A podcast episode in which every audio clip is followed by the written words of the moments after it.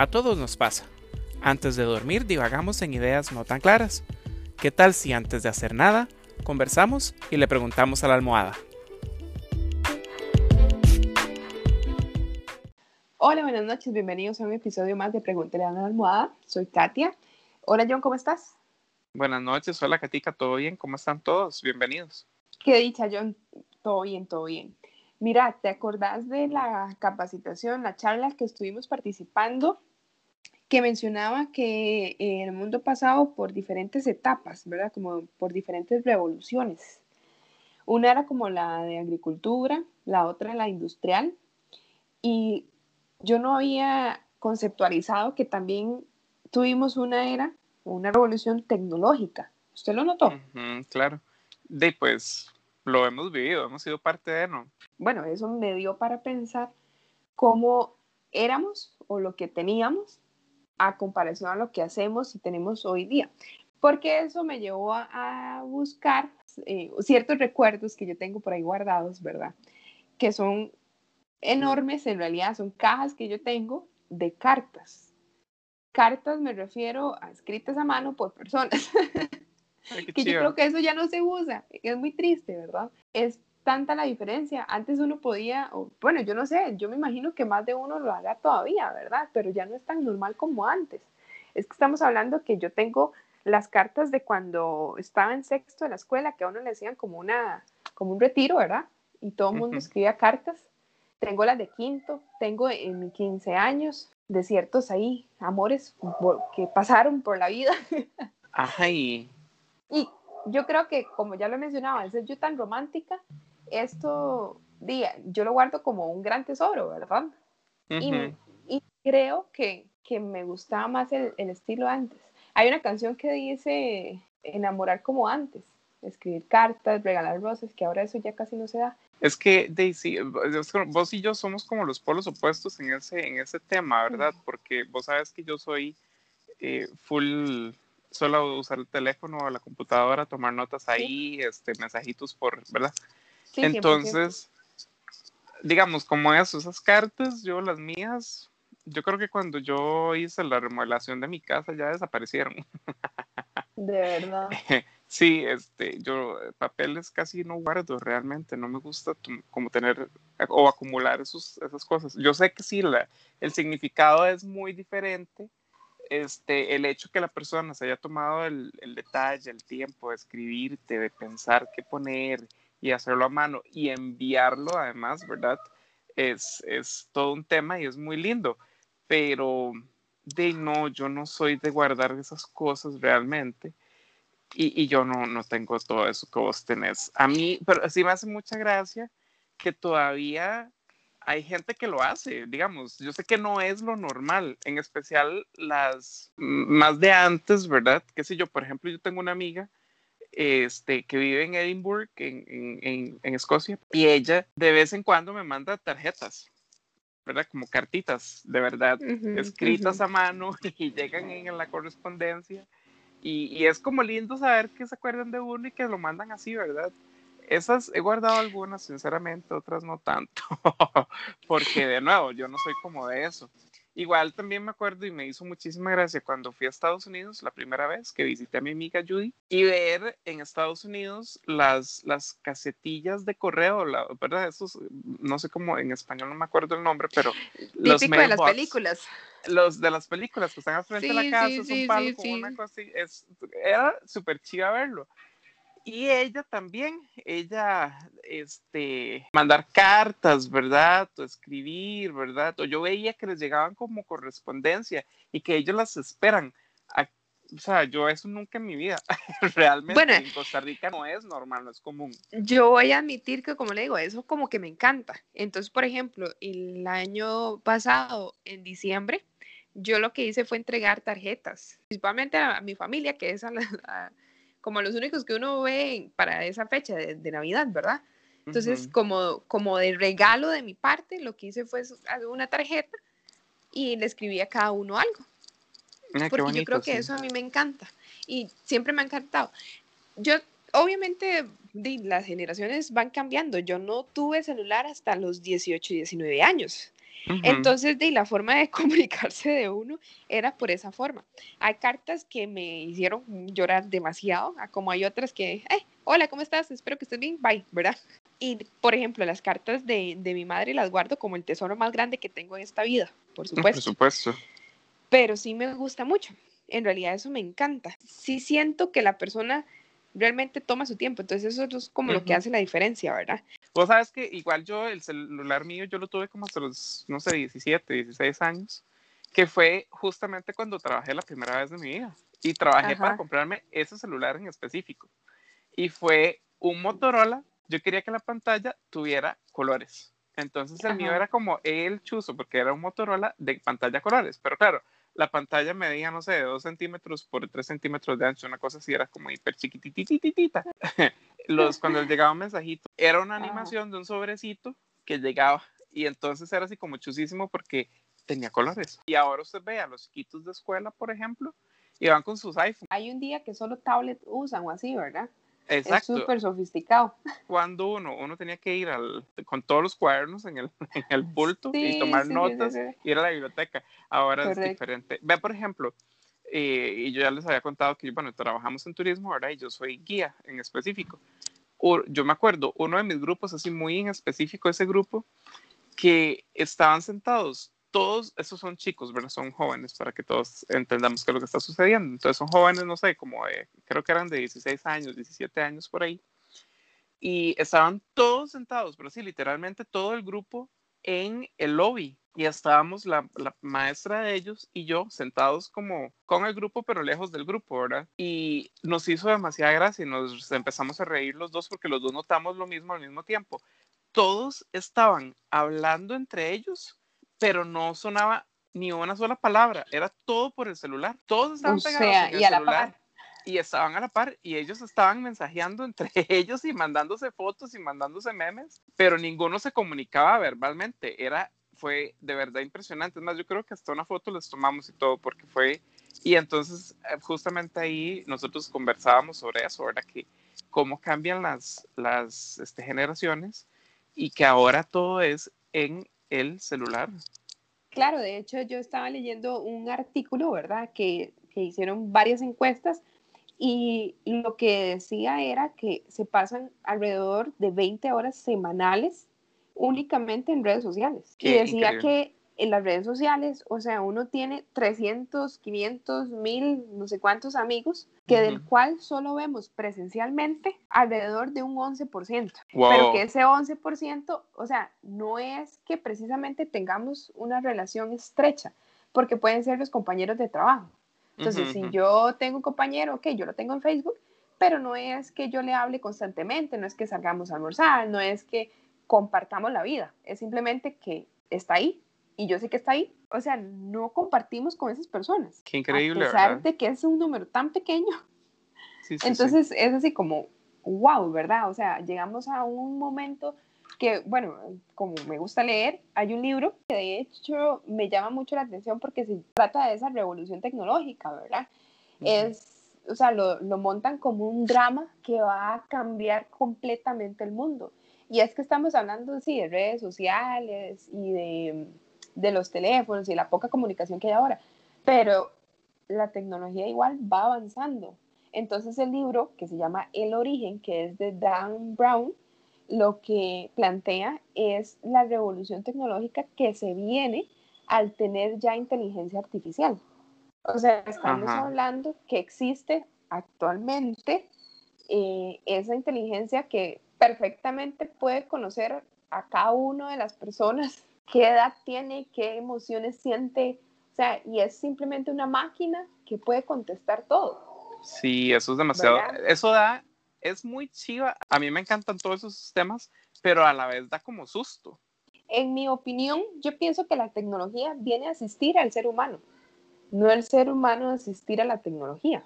Pero el asunto es ver cómo hacer para que justamente no se vuelva al, revés, ¿verdad? Porque, qué sé yo, por ejemplo, yo leí, no recuerdo dónde fue que lo hicieron, creo que fue en Estados Unidos, si no me equivoco, pero crearon una inteligencia artificial que lo que manejaba era como un lenguaje, o sea, lenguaje nuestro, ¿verdad? Y entonces eran dos inteligencias artificiales interactuando, ¿verdad? Podían hablar, digamos, entre ellas, pero llegó a, a un punto que aprendieron tanto que ellas mismas crearon una forma de lenguaje entre ellas.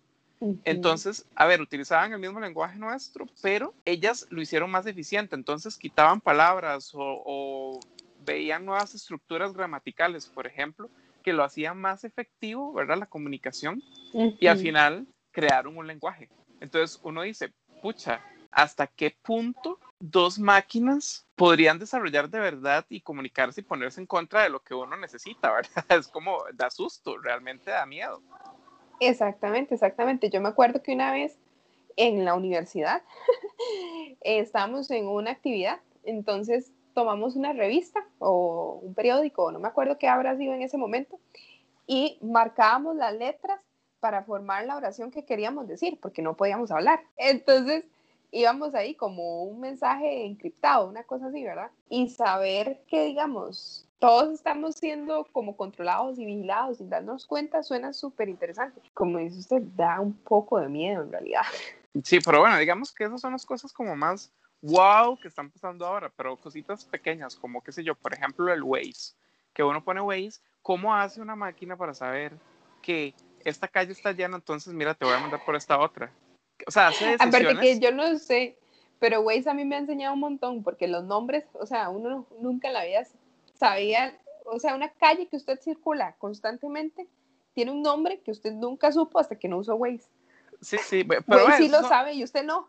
Eh, pero eso son partes positivas, digamos, de, de esas tecnologías. Pero a mí lo que me para el pelo es cómo puede una máquina decidir que, mira, este lado no, mejor váyase por este otro lugar.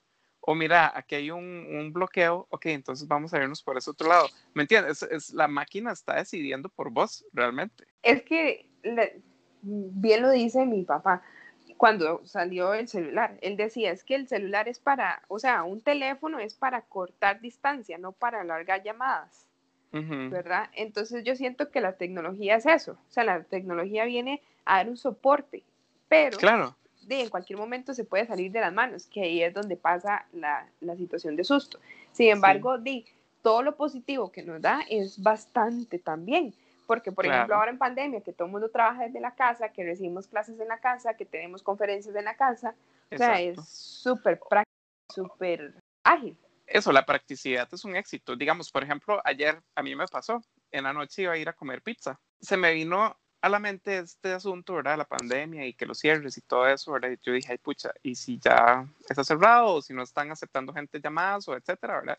Entonces, desde mi carro me metí a internet, busqué el número del restaurante, llamé directamente desde mi teléfono, le pregunté a la muchacha que si estaba abierto y estaba abierto y ya pude ir tranquilo. O sea, la, la, la inmediatez de la tecnología es algo que a uno de verdad le sirve a montones y es súper práctico, como vos decís.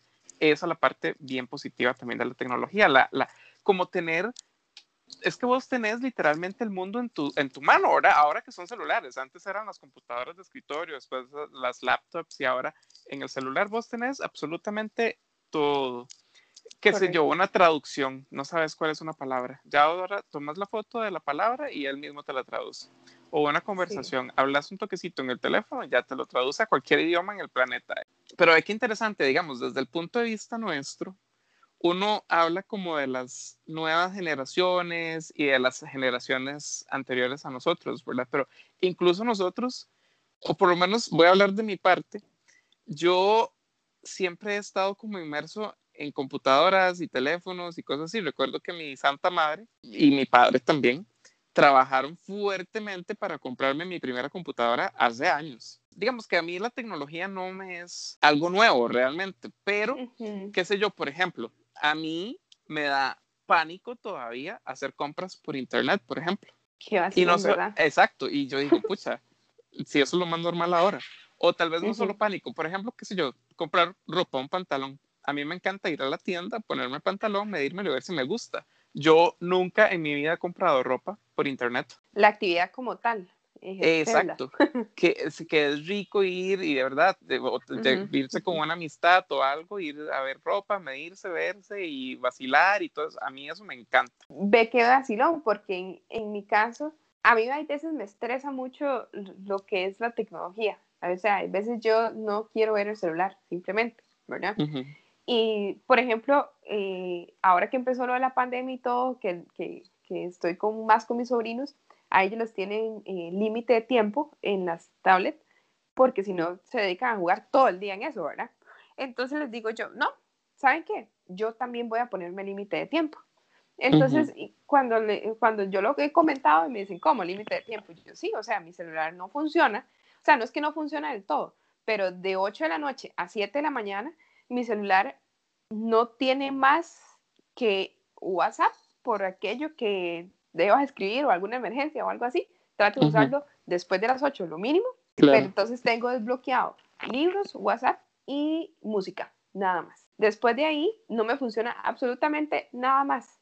Las redes sociales las tengo bloqueadas por día a un uso mínimo de dos horas. Eh, máximo sería. Si yo ocupo accesar, me da tiempo de 15 minutos más o así.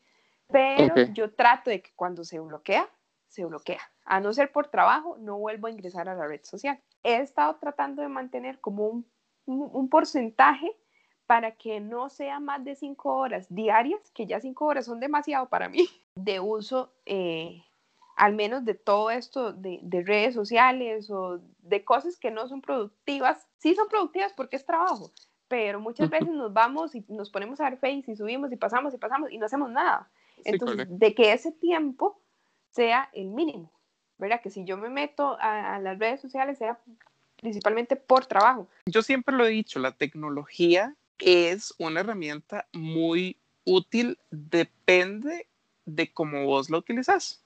Así de simple. Porque, qué sé yo, por ejemplo, Facebook. Yo utilizo Facebook casi que exclusivamente para ver noticias y cosas que están pasando en el mundo, digamos. Al principio era de como siempre, ¿verdad? Que subir fotos, chismear, ver qué está haciendo la gente, pero ahora es más enfocado como a eso, ¿verdad? Pero por ejemplo TikTok, yo, yo bajé TikTok y cuando lo abro, ese sí trato de no abrirlo tanto porque ese sí es pérdida de tiempo al 100%. Yo empiezo a subir y a subir y a subir videos y ver y ver y ver y ver y cuando cuenta gasté hora y media viendo tonterías. Correcto. Uno no se da cuenta de, del tiempo cuando uno está en eso.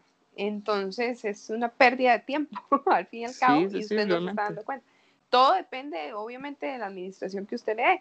Y de nuevo, a mí me encanta la tecnología y me encanta, yo sí no tengo límites de tiempo ni nada de eso porque fijo no los voy a cumplir. seguramente los desconecto para seguir conectándome. Si es este, digamos, usted se pone a analizar todo el tiempo que usted gasta en, en el celular viendo de nada productivo realmente es un montón. ah, y eso le iba a decir, que usted comentaba que para compras y así le da como cierto ahí, ¿verdad? Miedillo. Yo sí soy todo lo contrario, digamos, ahora en pandemia, todo lo que necesito, he necesitado, si puedo pedirlo y que me llegue a la casa, mejor, porque sí, eh, o sea, sí, sí he pensado que para qué exponerme, ¿verdad?